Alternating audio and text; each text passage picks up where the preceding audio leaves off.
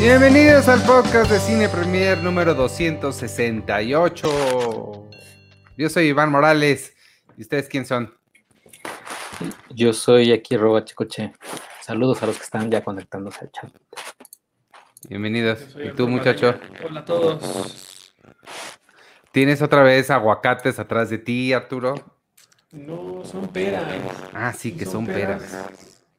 Este, xenomórfico. Oye, xenomorfo, eh, otra vez tienes un poquito de estática. Sí, ya nos dirán los, sea. ya nos dirán los, los podescuchas, pero yo creo que sí, sí tienes un poquito de estática. Sí. Ver, espérense.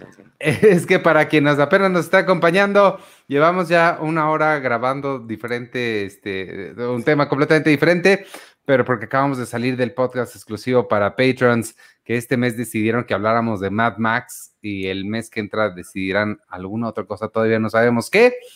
Pero pues si ustedes quieren ser parte de esta comunidad y ayudarnos a seleccionar ciertos temas que quieren ponernos a hablar, únanse en patreon.com diagonal cine premier. Eh, además de ponernos a hablar de cosas que ustedes quieran, tenemos este, muchos accesos eh, exclusivos. Viene un taller de crítica cinematográfica que todavía no tengo eh, autorizado decir quién va a estar, pero piensen en los tres críticos más importantes de México y seguramente a dos le van a atinar. Está bien padre ese taller. Eh, tenemos un taller de Sergio Tobar Velarde que está dando en conjunto con Alphaville Academia. Si se meten ahí a, la página de Alphaville Academia o las redes de Sergio Tobar en arroba este. eh, ¿Cómo se llama? El, buen panda. Pueden encontrar también ahí información. Y pues los patrons, los miembros de las casas, Pau, tienen eh, posibilidad de, de, entrar a estas cosas totalmente gratis. Entonces, talleres, pláticas, seminarios, contenido extra y exclusivo, además de todas las revistas gratis y acceso al sitio cinepremier.com.mx sin publicidad, lo cual ya nada más con eso les prometo que vale la pena. Este, ¿y qué más? Ah, ah, bueno, no está, no está Penny, eh, nos pidió que les dijéramos que está mal, que está enferma, que les pido una disculpa, pero pronto se reincorporará, reincorporará en algún momento. Enferma, pero no, no de la enfermedad de moda. Ah, sí, sí, no. Oye, sí, eso era importante aclarar. No, no de, no de esa enfermedad que, Sí, no, de cosas normales. Bueno, de la innombrable. Ah, es- Ya saben a qué estoy diciendo. Este, pues, ¿cómo están? ¿Qué vieron? Oye, nada más quiero, quiero preguntarte a ti, bueno, también Arturo, pero creo que no sé si Arturo la viste. Ya cancelaron la dimensión desconocida de Jordan Peele. Ay, ¿a poco? Ya nada más duró dos temporadas y CBS All Access les dijo, lo que, lo que había leído es que eh, Jordan Peele y el productor, que es también el productor de las de X-Men, ¿cómo se llama? El, de- el- el director de Dark Phoenix, Simon, Camp, Simon Kimber, Simon Kimber. eh, ya estaban así para, de, "Ay, si nos dicen tercera temporada, nosotros bye, ¿eh? El que se las produzca alguien más y no sé qué, lo que yo leí. Y, y ya, eh, CBS All Access les dijeron, "Ah, no, también nosotros, ¿eh? bye. ¿A poco? O sea, incluso Jordan Peele no tenía interés en una tercera. Pues no creo, o sea, creo que, creo que, no, yo creo que en la segunda, ya en la segunda como que ya la hizo como de, de, pues por contrato, porque hasta, hasta no sé si la sentiste más como, eh, Pues la, sí, la segunda, sí, sí, sí, la primera sí tiene cosas más interesantes, pero yo pensé que le gustaba. ¿tú la viste Arturo? Ahora ya no se escucha Arturo. Arturo está en la dimensión silenciosa. Ahora Y sí ya. bueno, ahora sí ya. Dijiste, Ah. dijiste fruta, fruta tarde, ¿no? Ahorita Sí, dijiste. porque- fruta tarde. Sí, así tal cual. Este, no, solo vi la primera y no completa porque también sentí como que estaban medio en la dimensión desconocida ellos y no, no se hallaban y como que para mí nunca cuajó el proyecto. Sí, Sí, no. es, es que es una idea bien padre, pero sí es bien difícil que, que funcione. Sí, aquí es cuando ya después entraría Charlie del Río, pero ya luego lo vamos a invitar para que hable de del, del Twilight Zone. Pues en el, en el, en el podcastón hice un episodio de, sobre la dimensión desconocida con él. Este, ahí lo pueden escuchar. Y, Camarillo. Ahí está. Y pues ya nada más ¿Cuánto ese. Hace un montón. ¿Ya ¿No Fue te en acuerdas del podcastón? octubre, ¿no? Octubre fue el último y antes de ese tuvimos otro en El, en septiembre, porque el primero fue el 5 de septiembre por el aniversario del podcast y el segundo fue en octubre por el aniversario de, la marca. Ahí está. Oye, que no dije nada de la playera. La playera está en venta ahí en, en, elcolecto.com y, este, y podemos regalar una enviada a donde ustedes quieran dentro de la República Mexicana. Eh, para la primera persona que se inscriba ahí al Patreon, lo que les decía ahorita, a cualquiera de las casas Pau, además de todo lo que ya dije, se van a llevar esta playera. Este, ay, Brenda, hola Brenda Medel nos dice, ningún revival va a superar la versión original de Rod Serling. Tiene mucha razón. Ella es muy, ella nos escribió un texto bien padre para, ahí en el sitio está sobre la dimensión desconocida. Este, métanse a leerlo porque está bien bueno. Ahí está. Y si no me equivoco, sí, le queremos. Si no me equivoco, su tesis la hizo, ¿no? De, de Twilight Zone. Sí que quedó en, quedó en mandarla en algún momento, todavía no lo hace, esperemos que en algún momento lo haga. Siempre es bueno tener a Charlie en el podcast de cine pre-premier. Este, pues va, va a estar conmigo al rato si te, eh, eh, si te interesa Seinfeld.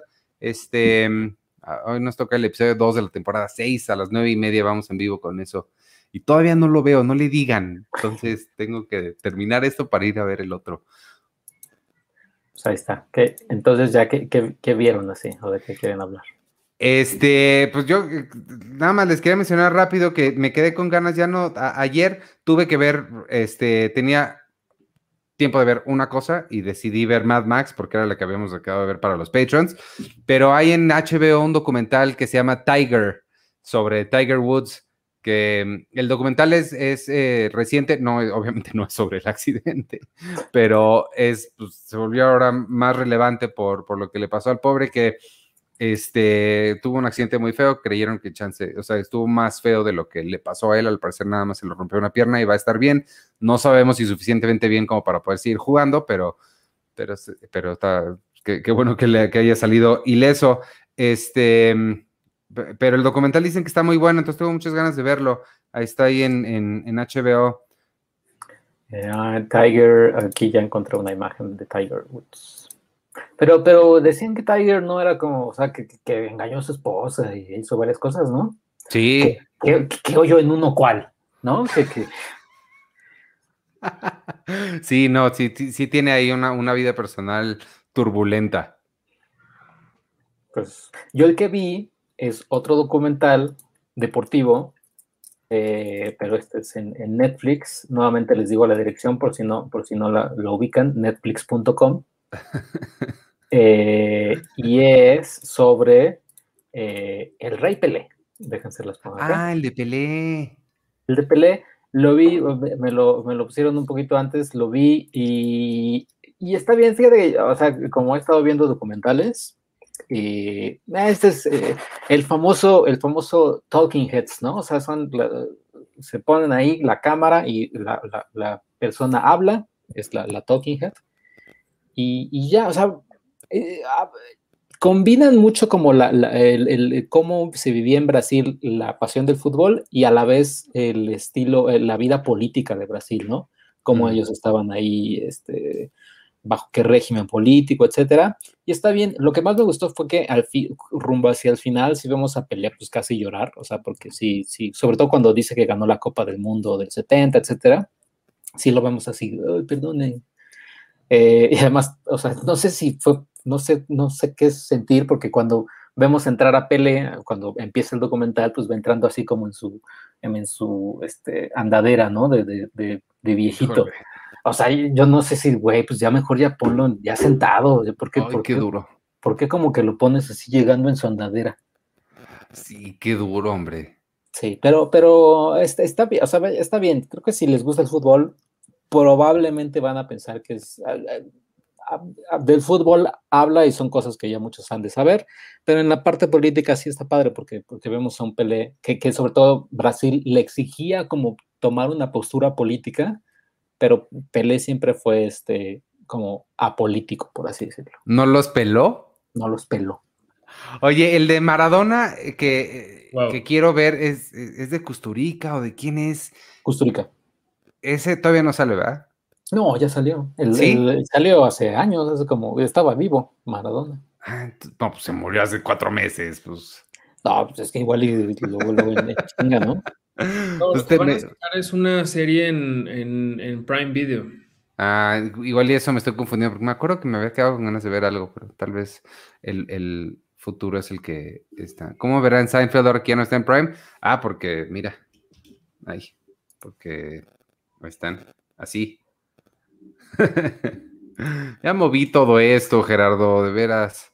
Este, yo vi otro documental sobre otra, otra personalidad muy controversial, muy rara. Si dices, híjole, si te da así como que cringe. El documental Allen versus Farrow, que está en HBO, se acaba, acaba de estrenar.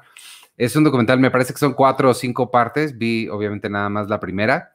Em, ¿Qué? Cuatro. Son cuatro partes. Está, sí, o sea, sí está, sí está gacho, sí está gachito. El, o sea, independientemente de lo que se ha comprobado o no se ha comprobado, hay cosas que hizo Woody Allen que son pues, indiscutibles, como casarse con la hijastra, la hija adoptiva de su pareja, lo cual ya, o sea, sí, híjole, o sea, sí, no, no es ilegal y no, no, pero sí está raro, o sea, sí está medio creepy, sí está, sí está gachito. Y este, y lo que, lo que más pensé, como que la, la, la lección que más me quedó de haber visto esta, al menos esta primera parte, es qué bueno y agradezco al tiempo que haya yo visto todas las películas de Woody Allen que tenía que ver todo lo, importante ya me influyó, lo, su, como él como cineasta, ya me influyó lo que me iba a influir, ya hice todo eso antes de tener tanta conciencia sobre toda su vida personal, porque si, si te quedan, bueno, al menos a mí, cero interés en, ¿sabes? O sea, hay tanta gente haciendo tantas cosas tan padres de las cuales no sabemos, como para seguir dándole ¿sabes? Como tanta atención a alguien que además ya ni está haciendo cosas padres. Ya, señor, siéntese y, y bye. Esa es mi crítica. Fíjate que yo no. ¿Tú, tú eres fan de, Woody Allen? ¿O tú? Sí, eh, obviamente, como dice Iván, creo que hay, hay varios, varias etapas de él. Creo que pues, de la más famosona, pues sí, todo, todo es increíble. Incluso de las que a la mayoría de la gente no les gustan tanto, a mí me han llegado a gustar bastante, este, pero sí ya las últimas, sobre todo esta, la del día lluvioso en Nueva York, sí. No la vi, está, está, mala. Pues es que es, es, como, como ya la pretensión al máximo, pues. Y mira que a mí me gustó este, de Roma con amor y, no me acuerdo qué otra más hizo. Ay. Es que a mí sí me gustaron. Este, sí, y siento como, o sea, digo, está, está padre. Un día lluvioso en Nueva York tiene cosas muy, cosas bonitas. Yo recuerdo algún, alguno que otro diálogo muy. Es donde sale Diego Luna, ¿no? Ahí sale Diego Luna. Sale Diego Luna, sale Timote, que ahí fue donde primero dijo este, que él ah, no sabía nada, actuó, le pagaron y ya después se enteró. Pero regresó el dinero, ¿no? Regresó el, regresó el dinero. Eh, y pues sí, digo, en realidad creo que sí es, es, es muy complejo cuando, cuando empiezas, como bien lo dice Iván, cuando empiezas a saber cosas de, del, ser humano detrás del, genio, del, talentoso, sí es como de, ah, como que sí llega ya a, pesar mucho. Y sé que ha sido como un debate muy, muy fuerte porque es distinto saber de alguien que ya no existe, ¿no? Que ya nada más queda su obra, que ya pues, ya no está más aquí, pero y creo que es demasiado, es muy complejo cuando tienes a alguien que todavía anda por ahí, ¿no? Y que sigue siendo eh, capaz de contestarle a una serie como lo hizo Woody Allen, que al día siguiente que salió la serie él sacó un, comunicado diciendo que pues no estaba de acuerdo y, demás. Entonces como que sí, sí es muy, es muy complejo, pues sí, cada vez como separar más eso que dice, no una cosa es el autor y otra cosa es el ser humano, creo que creo que para mí cada vez la brecha se va cortando menos y es... Pues es, que es claro, claro que se va cortando. una, una, persona hace cosas, no las hace en el vacío, ¿no? No, no deja de ser quien es para... Y la pregunta que se deben hacer es, o sea, ¿vale la pena la dignidad de una persona para que exista la película, que la obra de arte que sea? Y creo que la respuesta si es otra, además de no, tienes que investigarte tú en tu cabecita si, ¿sabes? O sea, vale la pena el dolor emocional de Mia Farrow, de la niña, para que exista fucking Manhattan. Creo, o sea, amo Manhattan, pero pues, pues no, chavo. ¿Será, eh, ¿Sabes qué será? Es que yo, yo sí este documental, sí es como, no, no lo va a ver, sobre, todo porque creo que no hago clic con, con, con, Woody Allen. O sea, ah, no, o sea, no, o sea, Manhattan nunca lo he visto. Eh, ¿Qué otras así? O sea, Match Point a mí se me hace increíble y, maravillosa, por supuesto, porque viene Scarlett Johansson ahí incluida. Eh, y ya, ¿no? Medianoche en París está bueno. O sea, me gustan las películas. Match Point es la que, así, el top, ¿no? Me gusta porque es increíble. Pero creo, bueno, creo desde mi perspectiva y lo que he escuchado y leído, es la menos Woody Allen de las películas. O sea, porque no es comedia, es, es como thriller. Cassandra pues Dream es como medio thriller, pero no es tan buena. Sí, o sea, tiene, tiene, varias, hay unas que, que, sí son completamente, o sea, sí, sí, hay como varias versiones de, de Woody Allen, sí, Match Point es, no es el, el, típico comedia. Este, Iván, eh, ese Chimal me pregunta, ¿cuáles películas te quedas de su influencia? Este, no sé, no, no sé, hay, hay, otras, no quiero, o sea, la verdad es que ya no, creo que podemos pasar, este, la de Jason Biggs es, es una de las que más me gusta.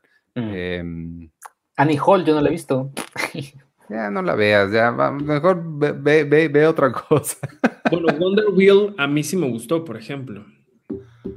¿Cómo se llama? Es de las últimas que me gustó muchísimo de él y siento que, que a raíz de, de justamente el, pues, pues, lo horrible que hay alrededor de Woody Allen, creo que no se le reconoció el papel tan grande que hizo Kate Winslet en esta película, porque creo que lo hizo muy bien.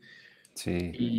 Y, son como estas cosas que de pronto pues si llegan a, a echarse un poco como a perder por, pues justamente esto, porque es bien difícil separar eh, una cosa con la otra, ¿no? Y qué bueno, porque siento que ya es cada vez menos posible que alguien que sigue siendo una persona horrenda siga como pues saltándose las normas, creyendo que es intocable, lo que hablamos la vez pasada, ¿no? Y, el, papel de uno como ser humano, como, como gente común y de a pie que decide si eh, el apoyo que le das a alguien o no, con un clic, con un boleto de cine, con una reproducción de su serie, lo que sea, es realmente importante. O sea, cuenta cada una de las cosas que nosotros hacemos y a final de cuentas, pues, pues sí, podría eso hacer que la gente haga lo que se le dé la gana porque se sienten confiados por tener como ese caparazón de nuestro cariño, nuestro apoyo, cuando pues es muy fácil dárselos y también muy fácil quitárselos. El que, lo que, lo que te voy a decir, el que más me dolió, incluso más que Joss Whedon, el que más me dolió de los últimos que han salido, que ya al parecer todo el mundo va a salir porque todo el mundo es horrible, es Marilyn Manson. Marilyn Manson sí sentí bien feo. Te voy a decir por qué, porque yo llevo muchos años defendiéndolo contra la gente que, no, que es un asco y no sé qué, y porque ese güey siempre se había presentado como una, cuando lo ves en entrevistas, una persona súper inteligente, súper educada, existe esta, eh, es de, de, conocimiento general que cada vez que entra una mujer a un cuarto, por ejemplo, él, se levanta, le da la mano, es como muy cordial, muy así. Y, lo hemos visto en entrevistas, la más famosa es la de, la de Michael Moore de, Bowling for Columbine, que es un güey súper inteligente que, hace las cosas, pues al parecer bien. Entonces yo me sentía muy bien con él y me sentía muy bien de que también en toda esta ola de, acusaciones que por fin están saliendo al, público, este, no había habido mucha gente o no hay mucha gente de la que esperarías que hubiera. O sea, no hay de Eminem, no hay de Metallica, no hay de esta gente ruda de Pantera. Y, Marilyn Manson estaba en ese grupo y ahora ya no, y, me da mucho coraje. Sí siento bien feo y... Uh. Yo, yo, no, o sea, fíjate que yo no tengo alguno que me haya dolido, o sea, probablemente sí, bueno, Michael Jackson, sí, eso no que dices, eh, este, pero, pero no. Pero es que yo a Marilyn lo defendía, es la cosa. Bueno, sí, sí, exacto, sí, no, tú, tú lo defendías. Mm. Oye, saludos nada más aquí a Alan, Alan Marcel, dice que saludos cordiales desde el podcast Live Anime Bo, desde Santa Cruz de la Sierra, Bolivia. Ándale, Bolivia, qué padre. Saludos hasta allá. Pues vámonos entonces con la mera mera del día. ¿Qué les parece? Sí. Este se llama Eh, no, no, te preocupes, ahí estoy. ¿Cómo, se llama? Qué horrible título le pusieron en español. Se llama Querida, le robé el dinero a tu abuelita o algo así. Hubiera sido mejor porque de verdad, descuida, yo te cuido. Suena a canción de Camilo, este que dice, quiero una vida de rico, pero no sé qué, qué rico. O sea, como que nadie le, les pone un poquito ya de, ingenio a sus títulos en, en, Netflix. Querida, le robé el dinero a tu abuelita, está increíble. Se llama I Care a Lot o Me Importa Mucho que no, todavía esa combinación de palabras todavía no la creaban cuando pusieron el título eh, Querida, te, te, cuido. Entonces no lo pusieron, no lo pudieron poner. A mí me importa mucho. Es eh, protagonizada por Rosamund Pike, esta muchacha mexicana, Eisa González. Este. Y Peter Dinklage, que fue una gran sorpresa para mí, yo no me lo esperaba. Y de repente salió y dije, ah, caray, qué padre está Peter Dinklage. ¿Qué les pareció? Descuida, yo te cuido. Híjole. A, ver, Arturo Vas, ese híjole me, Es una locura. A mí me gustó mucho. Es una película sumamente desesperante. Eh, es como si de pronto estás en... Hay un juego en Six Flags que no me acuerdo cómo se llama, que es una cosa que va dando vueltas. Y por, por como vas tan rápido, de pronto vas pegado a un lado y luego al otro, y entonces vas jalándote así de un lado para otro. Y esta película es un poco así. De pronto llega cosas realmente increíbles y, sumamente interesantes y de pronto se llega a ir a un lado sumamente oscuro y malo en todos los sentidos, pero de alguna u otra forma logra salir victorioso de todo eso. Si es una trama sumamente sádica, es, es, muy, es, muy horrible el, el propósito de vida del personaje de Rosamund Pike, la verdad. Y, vaya, conforme va pasando la película, esta desesperación mía de decir, pero ¿cómo? O sea, ¿sí se van a acabar las cosas? O sea, ¿realmente sí se va a se va a salir con la suya? No, o sea, como que es, es una serie de, de cosas que al final terminan saliendo bien por alguna razón, pero, pero sí es, o sea, vas de un lado para otro, pues, y lo único que terminas haciendo, o al menos a mí me pasó a mí, fue que me desesperé mucho, lo disfruté mucho, es algo sumamente oscuro, como les digo, y, y creo que de ahí en fuera, eh, esta mujer es increíble, creo que eh, se me está encasillando un poco en este tipo de personajes medio sádicos, diabólicos, ahora como en otro tono completamente distinto, pero, pero igual de extremo que, que en, Gone Girl. Isa González creo que lo hace eh, increíble, me, me gusta que cada vez la vemos en proyectos mucho más interesantes y ella brillando cada vez por, por sí sola.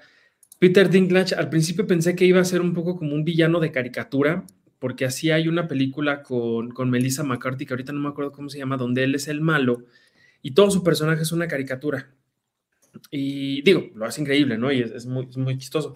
Y acá al principio sentí como que iba a ser más o menos por ahí, pero al final sí es un personaje muy sombrío, ¿no? En, en, todos los sentidos, desde, desde lo que él hace hasta lo que termina haciendo y cómo se va como acomodando un poco como esta ley de pues solo el, más hábil sobrevive, por decirlo de alguna forma. Y creo que el, ensamble de todos sí hace que, sea una película sumamente disfrutable y sin duda alguna creo que quien más me causó todas las emociones posibles habidas y por haber fue Diane West, que, que sentí demasiada tristeza por lo que le estaba pasando y luego me emocionaba por la forma en la que ella actuaba y luego me desesperaba por que las cosas no salían bien. Y bueno, es, sí es como, es una locura. Pues sé que hay mucha gente a la que no le gustó, a mucha gente que sí, pero a mí sí, a mí sí me terminó gustando. Ah, sí, a mí también, sobre todo creo que no, es que estoy tratando de entender a la gente que no le gustó, eh, o que la, o sea, hasta he visto así de que casi, casi la odiaron, o sea, vaya, he visto tanto sobre esta película, mucha gente como que la quiere casi casi quemarla. Cuando yo digo, bueno, pues tampoco vi una película tan horrible y tampoco vi una película, o sea, que no sé si sea ya la dinámica de, no, hay películas de qué hablar, no hay gran estreno, pues ya de esta agarremos, ¿no? O sea, ya que esta sea la única que, agarremos para hablar y despotricar y, o amar y lo que sea, porque porque no hay películas. Y, o sea, sí la vi, me, me, me gustó, me entretuvo bastante. Hay muchos que, sobre todo, eh, como decías Arturo, o sea, como que esperaban, o, veían un final o, decían, es que ¿por qué esta persona tan horrible se va a salir con la suya? Qué asquerosa película. Y es como de, pues, no sé si han visto alguna vez películas con antihéroes o, o, sea, porque pues es como es un antihéroe y va a pagar y si no hubiera pagado, este, pues, pues también, o sea, hay películas así, o sea, no, entiendo por qué la, la, la, la, pasión desmedida por esta película, o sea, es como, de, ah, está padre. a mí me... Ay, no, perdón, no más rápido, sí es raro el furor porque, pues digo, no es como que hay cosas que Netflix se encarga de que tú hasta levantando la tapa del baño te enteres que ya está en Netflix. Y hay cosas que por alguna extraña razón de pronto empiezan a sonar mucho por ahí. Digo, esta película está, tiene una nominación al Globo de Oro, pero tampoco es como que el Globo de Oro sea el factor para que el público en masa de Netflix diga, oh, vamos a ver todas las películas de, eh, del Globo de Oro. No sé por qué también, sí, no sé si fue EISA o, o qué, pero pero llamó mucho la atención. O sea, el viernes que, salió, luego, luego se puso en primer lugar. A, mí me, eh, yo no, sé si eso de que se ponga en primer lugar, sabemos qué tan eh, de fiar es eso, ¿no es el algoritmo diciendo, esta queremos que esté en número uno? Ah, seguramente. no te van a poner... En Twitter y en eso empezó a sonar mucho. Sí, ahí, sí. Sí, no, nada más preguntaba de, de, la plataforma en sí. A mí, a mí lo que me desesperó mucho, eh, ahorita justo como, como estoy dando el taller de guion, este, estoy como pensando mucho en ese tipo de, de, fórmulas y las técnicas que, uno utiliza. Entonces, viéndolo como desde ese eh, punto de vista que lo tengo muy fresco, me hizo muchísimo ruido que, como, como, como bien decían, sí, parece que nunca han visto una película con antihéroes, eh, sin embargo, a mí me parece que un antihéroe, por ejemplo, eh, Tony Soprano, ahorita que estoy volviendo a ver Los Sopranos también, o, eh, no sé, cantidad, cantidad de gente que no te gusta lo que está haciendo, que no estás de acuerdo con lo que están haciendo, sí tienen algo que te hace, como, como decía alguien, un comentario aquí, ah, de, de, Iván también, ese chimal también, que te permite generar una catarsis a partir de ellos, que las acciones que están tomando, aunque no estés de acuerdo con ellas, puedes, eh, si no empatizar con ellos, entender de dónde vienen. A mí, eh, yo no es que necesite entender, porque se me hace muy claro entender que alguien es nada más avaro y quiere tener más dinero y, hace esto. Lo que no entendí es la película a quién quería que yo me enfocara. Eh, la, sentí como que no tenía un foco claro. Yo estoy perfecto, puedo seguir a un personaje malo y verlo hacer este, malhechorías todo el tiempo, pero nunca me quedó claro sobre e, e, el foco empático de la película, dónde tenía que estar, porque todos los personajes sentí que estaban engañándome todo el tiempo y no de una forma padre, no de una forma en la que este, el, vi esta de The Gentleman, Sergio, que, recomendaron tú y Carlos del Río en, en, el, en el podcast de las mejores del año. Este, y ahí también son personajes que tienen agendas ocultas y no sabes a quién irle o quién va a hacer qué, pero está hecho con mucha más inteligencia porque ellos se ve que tienen algo, algo oculto. Aquí me pareció que estaba un poquito mal escrita este, por esa parte, pero eso es nada más en términos eh, narrativos clavados de historia. En cuanto a entretenimiento, ahí sí estoy totalmente de acuerdo. No sé qué le vende raro. Se me hizo una película extremadamente entretenida no me aburrió un solo momento. Sí tiene cosas muy inverosímiles, sí tienen, sí los personajes toman decisiones, si no equivocadas, de plano estúpidas, este, pero, pero no, no, no me pareció algo, algo desagradable de ninguna forma, y mucho menos cuando hemos visto cosas como Rápidos y Furiosos, que sí no tienen pies ni cabeza. este, de pronto la gente llega a hablar de, de, de inverosimilitud, y es como de, güey, ¿te gustan cosas que de pronto, oh, sí, ahí viene el malo y se abre una cosa en el edificio más alto de Nueva York y viene el malo y quiere matar al mundo? Es como, o sea, creo que parte de, lo que el público hace es como seguirle el juego a las películas, seguirle el juego a las historias. Y de pronto no puedes tener algo que sea como específicamente así súper realista, porque no estamos viendo un documental, es una ficción. Y, sí, como que a veces exageran un montón cuando se habla de inverosimilitud, es como de, porque unas cosas sí nos gustan que sean súper inverosímiles, como rápidos y furiosos en esta pista de avión que recorre durante una hora lo que podría ser una distancia de aquí a Nueva York, porque pues es un montón. Entonces sí, pero eso sí a la gente les gusta, bueno, a la mayoría de la gente le gusta, es como muy raro la...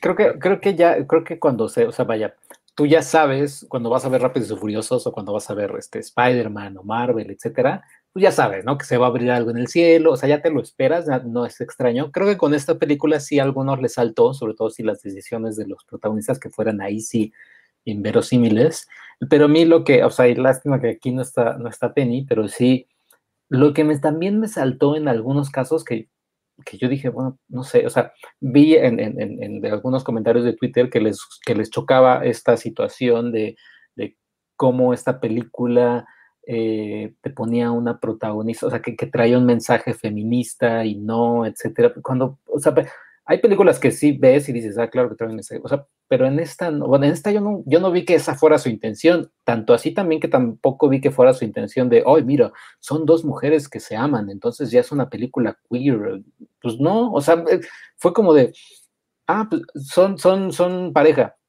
fin, o sea, vaya, no, pero hay algunas que, algunas personas que les molestó esta parte de, oye, es que ya quieren hacer todas estas películas con mensajes feministas, yo pues no lo vi no lo vi, o sea, no lo vi tan como que lo quisieran hacer así. No, eso yo tampoco, tampoco lo vi. Lo de la inverosimilitud, no sé si, o sea, es que las películas tienen que ser inverosímiles dentro de sí mismas, o sea, eh, internamente consistentes. Rápidos y Furiosos te espera ese tipo de cosas. Y, entonces creo que la inverosimilitud de esta viene porque, por, lo que les decía, que yo la sentí muy fuera de foco, como que no sabía qué, qué quería contar la, la, la, película. definitivamente creo que no tiene nada que no creo que el director, todas estas cosas que estás diciendo, Sergio, la verdad no creo que a él se le hayan ocurrido jamás. Creo que ellas son novias nada más porque pues siempre es bueno tener un interés romántico y era más fácil que ellas dos estuvieran enamoradas a meter a un tercer persona y nada más. Entonces, sí, eso totalmente no. Me encantaría que hubiera, o sea, que me encantaría una película de Rápidos, rápidos y Furiosas que, que tuviera inverosimilitud en el sentido de rápido, Toreto, hay que agarrar el coche y el no, hablemos. hablemos primero. Y entonces es una secuencia de 20 minutos de Toreto y platicando con, con este Dwayne Johnson, discutiendo, y al final que le diga Toreto, ¿ves cómo no tuvimos que agarrar el coche para, para este, arreglar nuestros problemas. Pero cuando se suban al carro le tiene que decir, pero no vayas tan rápido, espérate. Ajá, pero no vayas tan rápido, fin. Pero que ese diálogo lo, lo escriba Aaron Sorkin, o sea, Exacto. cámara así, ¿sabes? Girando y, todo, eso estaría bien. Pero ese tipo de inverosimilitud la gente no, no, no, lo criticaría. Y aquí yo más me regresaría a lo que Iván siempre nos, nos ha dicho, es, pues no es la opinión de todo el mundo, son algunos y son esos que se encargan de que realmente uno los voltea a ver porque tienen esta necesidad de que les hagas caso. Cuando empiezan a sacar cosas como eso, como de que esto, una película tiene una agenda feminista y que no sé qué. Porque veía por ahí unos tweets de, una persona que, comparaba el, el score de la audiencia de Rotten Tomatoes de esta película con Em, Capitana Marvel y no me acuerdo qué otro, ah, este, Ghostbusters y no me acuerdo qué otro ejemplo más, protagonizada alguna película por, mujeres, no recuerdo cuál, a la que la crítica de la, mayoría de la gente en esta parte de la audiencia, eh, el score de la audiencia, pues la, pues la hizo pedazos. Y yo creo que también como, como centrarnos en, en, en hacerle caso a esa gente es también un poco como ¿para qué? O sea, ya sabemos que hay gente a la que si hay una mujer que anda con otra mujer, le va a molestar, eso va a ser siempre, porque la gente es así, porque, y, son los más vocales al respecto. A la mayoría de la gente, pues les, es intrascendente, es parte más de, de, un personaje, del desarrollo del mismo, ¿sabes? Y, hay gente que se enfoca muchísimo en eso, pero ahí están, y ahí lo ven, y es, es como una gente que grita y, habla y agarra la cacerola para que todo el mundo los voltee a ver porque quieren que los escuchen. Y, hay veces que sí digo, qué, qué flojera que, que con el mundo como está y eh, donde deberíamos enfocarnos en cosas que son realmente importantes, cambiar algún tipo de narrativa, hacer cosas distintas donde sí valga la pena hacer un cambio, esta gente se siga como enfrascando en lo mismo y en lo mismo y en lo mismo. Y además, o sea, basándonos también en, el porcentaje de, de, lo que dice la audiencia en Rotten Tomatoes, es como de, o sea, ¿a quién le importa ese número? Pues no sé si hay alguien que diga, híjole, tenemos 34% en Rotten Tomatoes, ¿qué hacemos? ¿No? Y así como en Bob Esponja, que están miles de Bob Esponjas en un incendio, corriendo por todos lados con papeles en la mano, viendo cómo lo solucionan. Dudo mucho que así sea, dudo mucho que a la mayoría de la gente o a la gente que toma decisiones importantes le importe. Entonces, sí, esa gente me da, me da mucha risa, la verdad, cuando, cuando salen este tipo de cosas donde pues, no tendrían que estar de la nada, pues.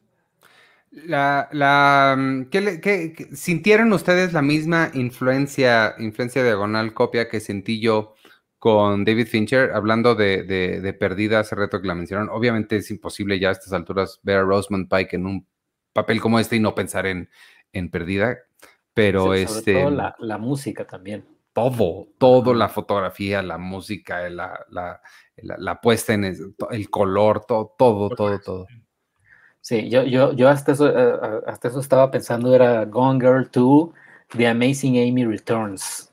O sea, porque, porque sí dije, bueno, pues claramente ya se separó de Ben Affleck y ahorita ya lleva esta cuestión de seguros y ya dijo, pues mejor voy a andar con Isa González. Y, y ella, y lo que me da más, lo que me, no, no, no miedo, ¿a quién soy yo para que me dé miedo de, de la carrera de Rosamund Pike? Pero, o sea, uno que la hayan escogido porque, oh, es que claro, hizo a Gone y, y, estuvo nominada al Oscar y lo que sea. Pero no sé si también esto haga que ella se encasille en el papel de la, la mujer, este, eh, como así, ya, controladora, o, o, no sé, porque hasta el cabello tiene lacio y todo. Y ella normalmente tiene el cabello como ondulado.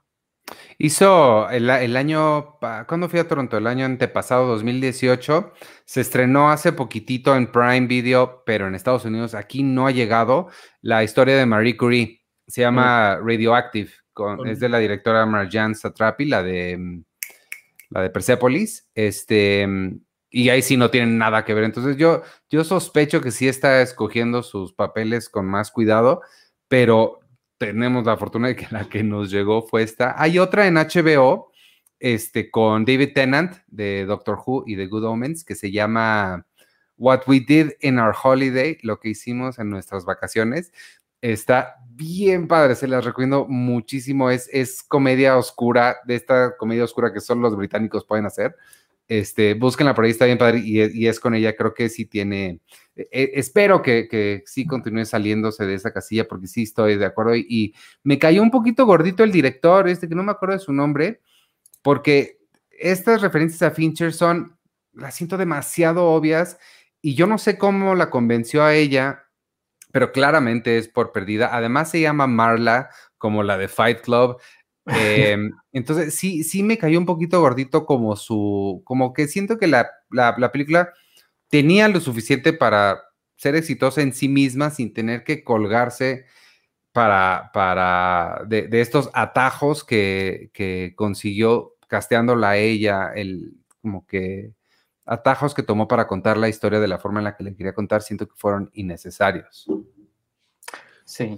Mm, sí, bueno, a mí no me molesta tanto, no, sé si, a lo mejor está un poco mal decirlo, pero siento que, era un poco como una película diseñada para el público en masa de Netflix, o sea, como que, como que sí, no sé, pensando que el tipo de lanzamiento que iba a tener, ¿no? Que, que iba a llamar tanto la atención, que iba a llegar a todo el mundo, como que no sé si sea distinta la manufactura o, la forma en la que se van desarrollando las cosas con, esto en la cabeza y, que eso haya sido como un, pues como una especie como de homenaje, ¿no? Como de exploración, pero ahora desde el lado de una comedia ultra oscura y, y que así haya sido como ella quiso estar en este proyecto de, pues sí, vamos a hacer esto en referencia a bla, bla, bla, bla, y ya, ¿no? Y como como algo un poco así, no lo sé.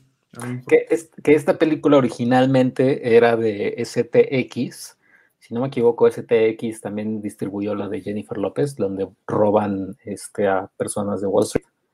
Y STX, aquí en México, eh, la, la, tienen un convenio con Diamond Films, pero, pero sí, aquí estoy leyendo de Deadline que STX International había, había adquirido los derechos de I Care A Lot en mayo del 2019 yo creo que con todo lo de la pandemia, pues Netflix fue la que empezó a comprar cosas y entre ellas, este, I Care a Lot. Pero, pero, pero sí, obviamente también, también responde a la, cuestión de Netflix de ver, ah, esta película responde a toda nuestra audiencia, nuestra masa, y órale, pues vamos a, vamos a comprarla. A ver qué, cómo, cómo les va, porque con esta onda que están sacando una película a la semana, creo que la, de la semana que entra me gusta, ¿eh? la de la semana que entra es la de Amy Poehler. No, la semana que sigue, el 3 de ah. marzo. Se llama Moxie. La dirigió y escribió Amy Poehler. Como la donde se van a un viñedo, ¿cómo se llama? Wine Country, sí, no, ojalá que no. mañana, ¿cuál es? Porque pues todas las semanas tienen. Ah, sí, mañana es, oh, mira, ahorita te digo, porque mientras, y si quieren ver también otra de Rosamund Pike después de Gone Girl, eh, esta no sé en dónde está, pero no sé si tú ya la viste, Iván, que es, eh, ahorita cárgate imagen, se llama eh, Hostiles. Ah, sí, sí, sí la vi. es un western. Peliculón, ¿eh? Pero, pero, bárbaro. Sí, la vi hace, la, vi hace un tiempo eh, en cines. Sí, sí, la fui a ver al cine. Uy, en cine. ¿Es Christian Bale? Christian Bale, Rosamund Pike. ¿En cine aquí? Hace mucho. Timote, también sale Timote hablando francés. De él no me acuerdo. Salen dos escenas, pero habla francés. Y soy, y soy Timote.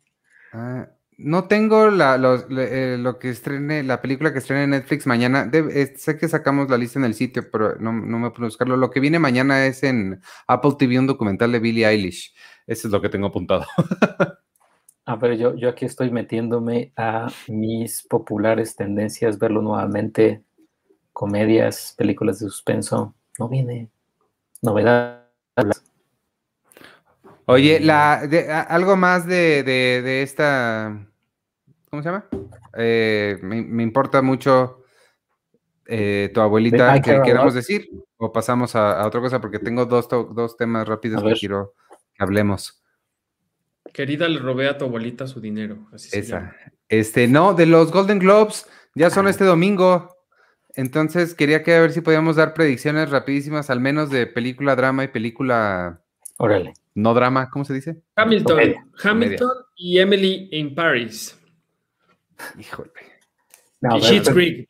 Es que también hay series, ¿verdad? Va a ganar, o sea, pues como el Emmy, seguramente. Sí, Sheets Creek va a ganar todo. Oye, hablando de los Golden Globes, rapidísimo, nada más déjenme mandarle un saludo a, a Vera Anderson, un, nuestra corresponsal en Los Ángeles, y ella es parte de la Hollywood Foreign Press de los organizadores del Golden Globe. Este, mandarle un gran abrazo. Ahorita acaba de fallecer su perrita Vela, con quien yo he convivido varias veces y una vez cuando me quedé con ella, cuando fui a los Golden Globes, me despertó a trancazos.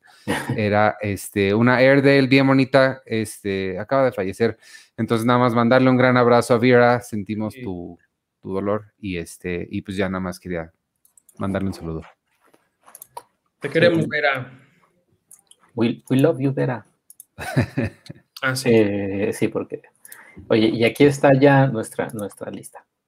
Que mencionarles rápido, los miembros del Patreon de Cine Premier estamos participamos, ¿eh? yo no soy miembro del Patreon, pero van a participar en este en la quiniela. Entonces la semana que entra vamos a tener a un invitado especial eh, que va a ser la persona o persona que gane en la quiniela, el que más le atine a este a, las categorías correctas que gane. Nos va a acompañar aquí la semana que entra para hablar sobre los Golden Globes.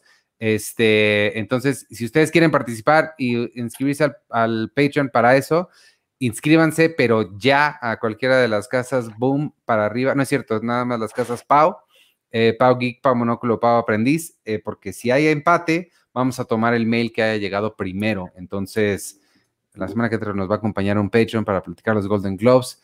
¿Cuáles son sus predicciones de mejor película drama? No he visto The Father, hermano. No, ni yo, pero sí siento que va a estar en... ¿Qué? Nomadland. Yo siento que va a estar entre The Father y Nomadland. Yo creo que va a ser Nomadland. Estoy, yo estoy entre Nomadland y, el juicio de los siete de Chicago porque Aaron Sorkin le gusta mucho a la, a la Hollywood Foreign Press, a los críticos de allá. Pero creo que sí, Nomadland. O Mank. Ya ves que allá también cada cosa que celebra Hollywood la celebran muchísimo. No sé. ¿Ves? No sé, ya le dudé. Y, No, y luego- pero Mank ya se perdió mucho. O sea, el, el, el, el boss que le llaman, ya Mank venía muy fuerte y justo cuando salió, siento que, que- que perdió mucha fuerza y, y- y ahí se quedó. Sí, puede ser. Sí, Mejor comedia, película comedia musical, Hamilton. Hamilton. Oh, ¿Sabes cuál yo quiero ver? Music, porque dicen que está horrible. ¿En serio? Sí, No sé ni cuál es. es la que dirigió Sia. Sia. Sia. Ah, con O- esta Sí, con esta chica, este, Almost Famous, ¿cómo se llama? Kate Hudson. Kate Hudson, pero dicen que, que, que así que es, que es terrible, que es terrible la película, que no sé por qué entonces la nominaron a mejor comedia musical. Pues porque está Hamilton y The Prom. ¿Tú Pues qué sí. crees? The sea- Prom yo nunca la vi. ¿Qué tal? ¿Tú viste The Prom? No. Pero, pero mira, o sea, imagínate tú siendo Sasha Baron Cohen y decir, ay, estoy nominado al Golden Globe, y de pronto ves tres de tus, de las películas con las que estás compitiendo la tuya, y es como de madres. O sea, Y la otra no es película. Que ni es película, luego, eh, luego eh, The Prom, que por lo que sé es como una cosa muy espantosa, y luego Music. Yo creo que va a ganar Borat. Ya, yo creo que también va a ganar Borat. Debería, ¿no? También, debería. Además debería, sí, es así. Muy, muy política, sí, también. A ver, Esa sí se la- Mejor ¿Cuál más actor en, queremos hacer? en película drama, mejor actor. No, tiene que ganar Riz Ahmed. No, creo que va a ganar Chadwick Boseman. Va a Sí, Chadwick. Va a ganar Chadwick. Mejor actriz. Viola. Mm. No, no. Híjole. Frances McDormand. Yo, yo voy por o Vanessa Kirby o Carey Mulligan. Yo, yo, Vanessa, Viola o Frances. O Andra. No, no, no, no. Es que, o sea, es que Frances McDormand, pues es increíble. Viola Davis también, pero. Pero Vanessa Kirby lo hizo muy bien. Entonces, no, no sé. Pero fíjate que allá no les gustó mucho Pieces of a Woman, ¿eh? ¿No? Eh, en el, no, en el, en el, la transmisión que hice con, con Vera sobre, ¿qué fue? No me acuerdo, la última que hice con ella, este, se sorprendió, ah, del top del año, se Mm. sorprendió mucho de que a mí me había gustado, me dijo, es que, me dijo, yo no conozco a nadie que le haya gustado Fragmentos de una mujer, se llama. Entonces, ella, pues todos sus cuates son los de la Golden Globes, entonces no creo. Nice. Este, de, de actor de comedia. Ah, quiero ver la de Dev Patel. Eh, Ah, Sacha Baron Cohen. Lin Manuel Miranda, o sea, güey, no mames. Es como. No, terrible. Eh, mejor película, mejor actriz en película comedia. Ay, María. Mm, Sí, María Baclava. María o, o Anya Taylor. No, Anya Taylor va para, para eh, por Gambito de Dama, yo creo. Ah, sí. Sí, sí, sí. Ajá. Actor de reparto en cualquier película. Eh, Bill Murray. Sí. Eh, mira, eh, Jared Leto en The Little Things lo hace muy bien, ¿eh? Ay, no he visto The Little Things. Bueno, Sasha Baron Cohen en el juicio de los siete de Chicago también. Sí, pero siento que va a ser Bill Murray. Eh, les gusta Bill Murray. Y seguro, ah, no, te iba a decir, seguro va, va, va a subir borracho y demás, pero pues no, no hay nada. O sea, va a Sí, estar va en su casa. Ajá, seguro va a llegar a la sala. de No creo que se conecte Bill Murray. Sí, exacto. Eh, actriz de reparto en cualquier película. Amanda Seyfried. Sí, algo se va a llevar Mank. Come on. Ándale, Amanda. Sí. Mejor director o dirección. Creo que aquí sí David Fincher, ¿no? O Regina King. Una de las dos. Regina King sería muy padre, o sea, sería merecido y además sería, si no me recuerdo, histórico. O sea, creo que en, en los Golden Globes no ha ganado Sí. ninguna mujer. Creo que sí es histórico y creo que por eso va a ganar. Digo, se lo merece, pero Claro, Chloe. claro. Y Chloe, Chloe. Chloe, yo, yo le voy a Chloe. ¿sí? Pero Sí. digo, va a sonar horrible lo que voy a decir, pero ¿qué es más significativo? O sea, Chloe o Regina. O sea, piensa tú horriblemente como ¿La China? Ya, o sea, como aquella vez que me contaron de unos premios mexicanos que decía, pues es que queremos dárselo a una mujer, si vas a venir o no para recogerlo, o sea, porque queremos saber. Entonces yo creo que en, en- sí, o sea, sería Regina King. Sí, creo que Regina King. Sí, sobre todo como actriz, o sea, actriz slash directora, pues va, va a ser este, pues Regina, creo. Sí. Guión, allá. O sea, no, quién sabe. sí, eh. Eh, no, Aaron Sorkin. Sí, o sea, yo creo que Aaron Sorkin, o sea, digo, Jack Fincher pues, es el papá de David, de David Fincher, pero pues él se murió. Eh, y ya, o sea, sí, no creo que, sí, Aaron Sorkin. Antes no pusieron ahí a Lin Manuel Miranda, porque Lin-Manuel Miranda. Pulitzer por, por Hamilton. Ajá. Película animada. Soul. Sí. A Soul. Wolf Walkers está bien bonita. Está ¿eh? bien bonita, pero no creo que gane Soul. No creo que le gane a Soul. No, no, no, no, claro que no, pero sí, sí Soul va a ganar. Película en idioma extranjero. Esta se la van a dar a Minari por toda la controversia. O sea, van a decir, no, pero sí nos ¿Crees? gusta. No es americana, pero sí nos gusta. ¿Crees que se la den a Minari? Yo creo que sí, sí. Para justo como justificar que, que no la pusieron donde pertenece. Pero, pero tendrían ahí un, un speech como de, ¡ay, estúpidos! Porque, no sé, es como de, "Jun- une- unámonos como nación de Estados Unidos, no como estos güeyes que nos están queriendo poner en la categoría de mejor lengua extranjera. Ese es buen punto. Sí les podría dar miedo que lo que vayan a decir cuando ganen. Y Another Round trae como muy buen, muy buen tiempo Es- de. Es increíble Another Round. Sí, está bien padre Another Round. Nada más con la secuencia final del baile es con la que ya. Y ahí, qué triste que no estuvo, ya no estoy aquí. que también tiene secuencia final del baile, pero ahí sí, per- perdón, pero sí, Max Mikkelsen. en- si, si armaran un duelo de baile de Max Mikkelsen y los tercos, Uy, Max ¿eso Mikkelsen sucedería? les gana. En el Oscar, ¿eso sucedería? O sea, si los nominan a los dos. Al Oscar sí lo pueden nominar, sí lo veo más factible. Ujú. Oye, ya vámonos rápido, porque ya me tengo que ir, tengo que ver Seinfeld. Score. Eh, Trent Reznor. Ah, pero ¿por cuál? Soul. sí, por Soul. Ludwig lo hizo increíble en TNT. Eh, está bien bueno el de Tenet, pero sí, creo que Soul. Canción. Hear Ay, My sí. Voice. No, ahí sí no conozco ninguna. Sí, no, ni yo. Eh, rápido, tele. Uy. Eh, Mandalorian. ¿Crees? No, Ozark, Ozark, Ozark. Sí, yo también creo que Ozark. Comedia. Emily. No, Shit's Creek. Y ahí, o sea, ya ahí, ahí vámonos, porque Schitt's Creek va a ganar todo, hasta mejor corto. Sí. Película limitada. El Queen's Gambit. El- el- Sí. sí, Gambito de Dama. Normal People, ¿no? No creo, es que sí, Gambito de Dama sí estuvo sonando muchísimo. Y yo, yo sospecho que los Golden Globes no todos ven todo. Creo que nada más seguían por qué está sonando. Ujú. Sí. Actor, drama. MTV. Al Pacino. Ah, Yo creo que Al Pacino. Al Pacino. sí. Sí. Actriz, drama. Jodie Comer, les gusta mucho Jodie Comer. Sí. Pero Olivia. Sí. bueno, Oliva Colman. Olivia Colman. Ustedes no han visto este, The Crown, ¿verdad? No. Esta, la que hace de Camila Parker Bowles, es Emerald Fennell, la, directora de Promising Young Woman. Oh. Un dato curioso. Eh, ¿Qué es? Actor. Actor, comedia.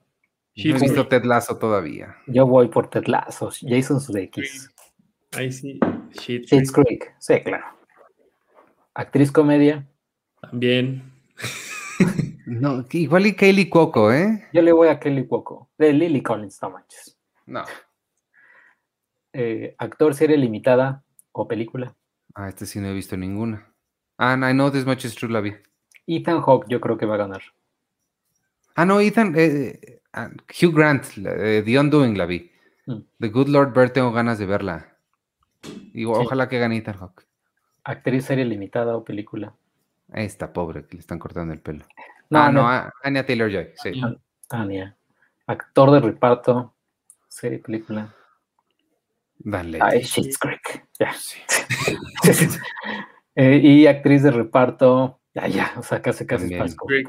Sí. Sí, no.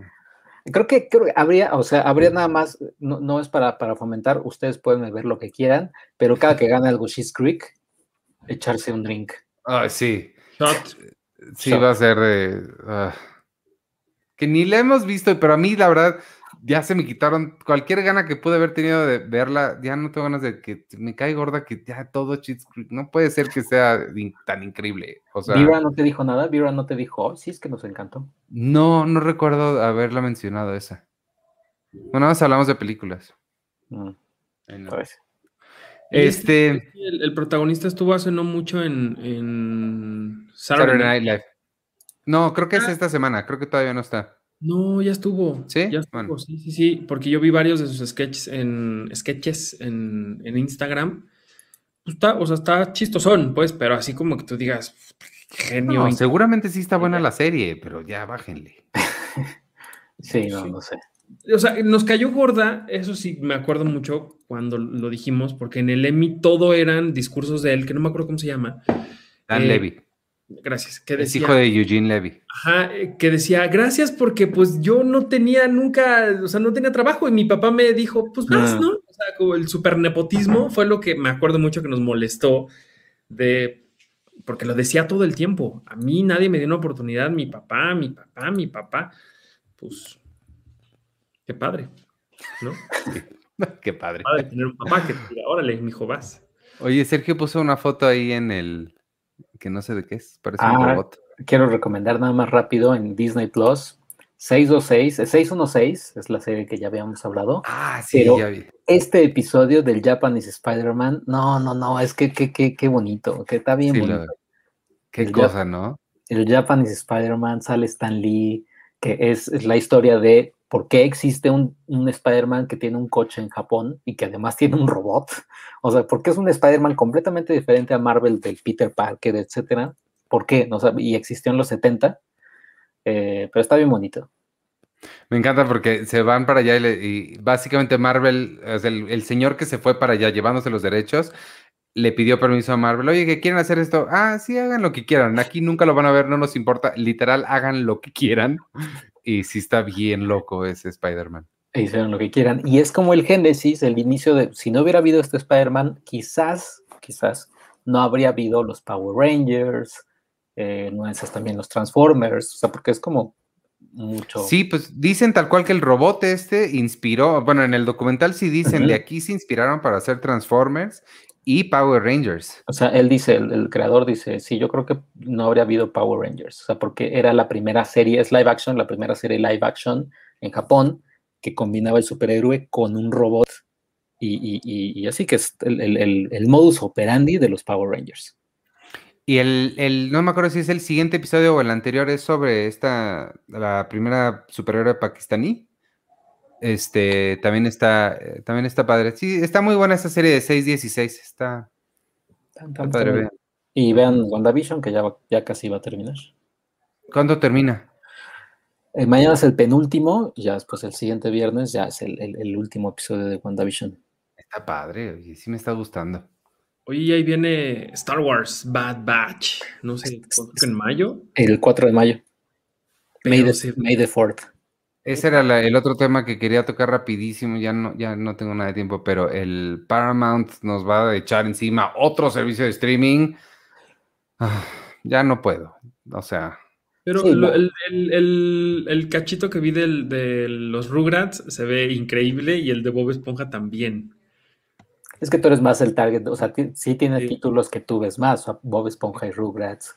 Y, Sí. Pero, pero o sea, no sé qué tanto jalaría algo nuevo. O sea, siento que el éxito de esta plataforma sería todo lo que mi generación vio de chavitos en español disponible para cuando quieras. O sea, es que fue un poco el éxito de Disney Plus con Stan Raven, Liz McGuire, etcétera. Y siento que sería el éxito de, de esta plataforma. No sé si lo voy a tener. Habrá que investigar. Ya, ya el 4 de marzo, o sea, el, el lunes, no, el lunes no, el jueves. El siguiente ¿a poco jueves, ya? Sí. aquí en ¿Ya tan México. Sí, aquí en México va a estar el 4 de marzo, va a costar eh, creo que 79 pesos y, y tienes una prueba de 7 días, ya después se te cobran 79 pesos Y ya. En Estados, Unidos, en Estados Unidos va a costar 10 dólares, pero también te va a costar 5 con anuncios. No sé cómo, no sé cómo funciona eso. O sea, pagas 5 y te pasan anuncios. Ajá. O quieres que no te paguen anuncios, pagas 10. Ahí Va- va- pagaba 5. ¿El lugar en silencio ya va a estar? No. El lugar en silencio se va a estrenar en septiembre y 40 45 días después va a llegar a Paramount Plus. No, bueno, ya les van a haber puesto sonido. Y, y Tom Cruise. Tom Cruise va a llegar, eh, Misión Imposible 7 va a llegar el 19 de noviembre y se va a estrenar en Paramount Plus el 3 de enero. No, Sí, de año. No. Y Paw Patrol, yo sé que también están interesados Ah, en- no, esa. en Paw Patrol, va a tener el la misma dinámica. Se va a estrenar en, en cines y aquí 45 días después en Paramount Plus. Hay una película de Paw Patrol. Sí, Sí, lo dirán de broma, pero hubo gente que hasta se arrebataba los juguetes como en el regalo prometido de los Paw Patrol. Ah, no, no lo dudo, pero yo no tengo hijos ni pequeños en mi vida. Es una locura. Este, bueno, pues ahora sí ya vámonos, amigos, porque tengo que irme a ver Seinfeld para el ratito, a menos de que tengan algo muy importante que decir. Los cines, Los El cines. Ah, los cines, el lunes ya abren. el lunes ya abren, estén pendientes, chance abran el fin de semana. chance abran el, el viernes. eh, posiblemente la, cal- la cartelera que habría este fin de semana, si es que abren, sería el ciclo de Harry Potter, eh, Possessor, que por ahí había estrenado en algunos lugares. Es una película que, que ganó en Sitges, mejor película y dirección, que sé que es una, una película muy interesante de, género. Monster Hunter también. Y Tommy Jerry. Eso sería lo que, lo que vendría. Ojalá que si ahora sí los cines reabren, que por Dios a alguien se le ocurra programar clásicos o algo que la gente vaya a ver y no cosas que hagan que las salas estén vacías o con una persona. Y pues vamos a ver cómo se comporta. Lo dudo, pero vamos a... Pues con las de Harry Potter les puede ir muy bien, ¿eh? Sí, pero es que en el interior no lo ha, no lo ha sido tanto. Y estaba monitoreando cómo estaban las funciones y es una o dos funciones al día Pues en español. Y es como, o sea, no sé por qué están tomando estas decisiones, pero siento que hay algo ahí como muy raro de, de no darle a la gente razones poderosas para regresar al cine. Siento que se están confiando muchísimo en que la gente va a ir por el cine, por las palomitas y no por lo que vayan a ver. Y, y no va por ahí. Sí, quién sabe. Este, nos pregunta que Vero H. Marín ya van a cumplir un año haciendo podcast encerrados. ¿Cómo se sienten bien, eh? De- de- Encerrados. espe- espe- eh, específicamente del podcast haciéndolo así, está muy, sí me gusta. Sí, estamos Está padre padre. tenerlos a ustedes aquí comentándonos en tiempo real. Sí, esa, es- esa parte está padre. Este, oye, pregunta de la semana, antes de irnos. A ver, pero- lo que decía Arturo, ¿con qué película tú regresarías al cine? ¿Con cuál, cuál sí dirías, esa sí quiero verla? Puede ser nueva, clásica, lo que quieran. A mí la Cineteca me ganó porque había varias películas en 35 milímetros. No, pero pues también no pueden cambiar los proyectores para... No, o sea, digo, yo regresé a la Cineteca por eso, pero, pero yo sí en, en los cines comerciales, este, así clásicos, este, en pantalla grande sería increíble. Onda Hitchcock, Stanley Kubrick, este, los monstruos de, de, de Universal, este, algo así. Un, Yo- un ciclo 007, imagínense, no sé.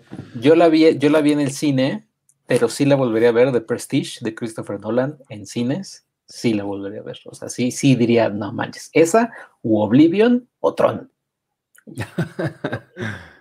Yo estaba pensando en David Fincher, este, nada más que no sé cuál, y quizá Fight. Club o, Seven. o Panic Room o Seven. Seven, Sí, Seven. eh, creo que yo con Fincher, excepto con Mank, este, sí, sí podría, Sí. podría considerarlo. Acá decían, El Señor de los Anillos, IMAX anunció que las iban a lanzar en Estados Unidos. Hace no mucho. Ojalá. Eh, ¿Sabes cuál es el problema con esas que duran cuatro horas? Y, o sea, sí, sí está bien, pero tampoco tan bien estar tanto tiempo ahí. Sí. Este, pues vámonos entonces, amigos. Este, a ver Seinfeld, todos los van a ver conmigo.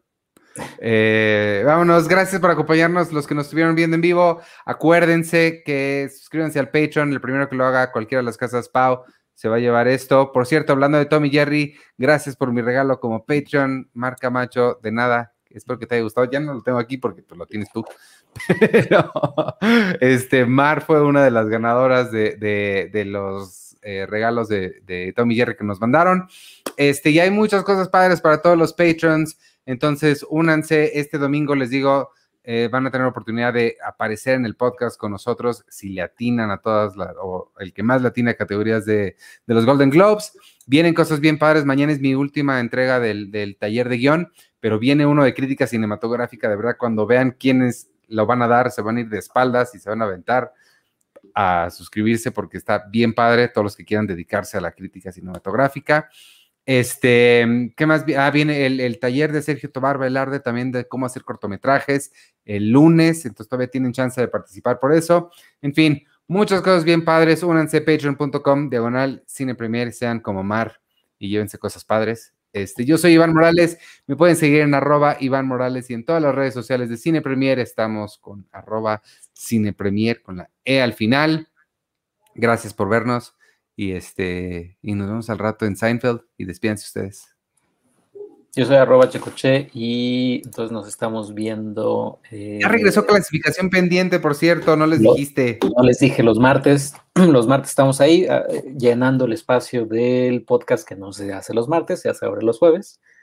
Y, y, ya. Espero invitar pronto a Charlie del Río para hablar. Ya lo invité hace tiempo, espero invitar a hablar con él pero pues él está como en siete streamings, que también que se calme un poco. Y, ya, y cuídense mucho, cuiden a su gente, a su barrio y todo lo demás. Y pues ya, y, pues cuídense. y vean los Golden Globes. Sí, el domingo. Yo soy Arturo Magaño, me pueden seguir en arroba Artur HD. Tengo ahí varias cosillas anunciando siempre. Y nos vemos por acá la semana que entra y va a la salida. Gracias, hermanos. Bye.